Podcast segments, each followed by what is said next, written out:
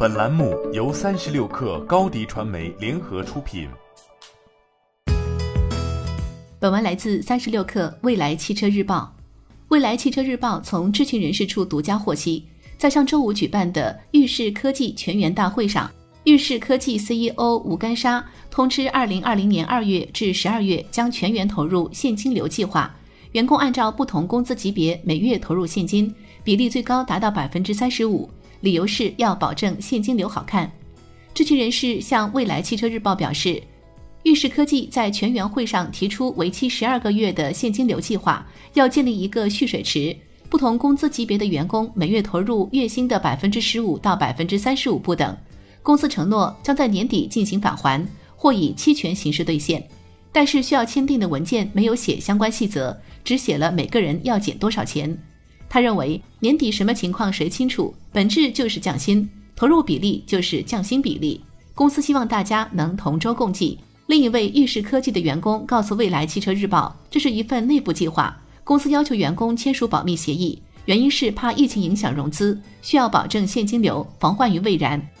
三月六号为裕士科技的发薪日，签署内部协议的员工二月工资有所下降，降幅与内部计划规定一致。上周，裕士科技依照上海市政府规定的时间正式复工。知情人士表示，这一薪资调整计划于二月二十八号公布。三月二号，CEO 及各部门进行宣讲后，各部门当即与员工签署相关协议。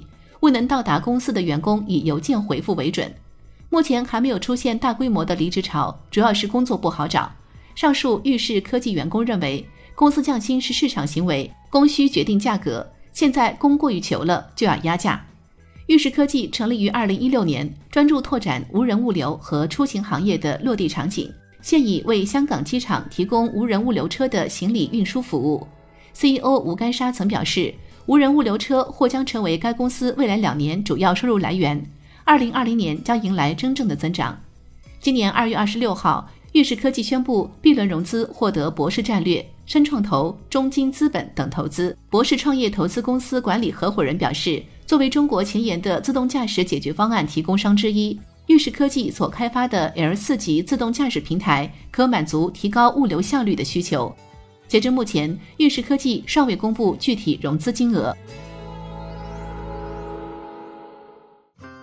欢迎添加小小客微信 xs 三六 kr，加入三十六氪粉丝群。高迪传媒，我们制造影响力。商务合作，请关注新浪微博高迪传媒。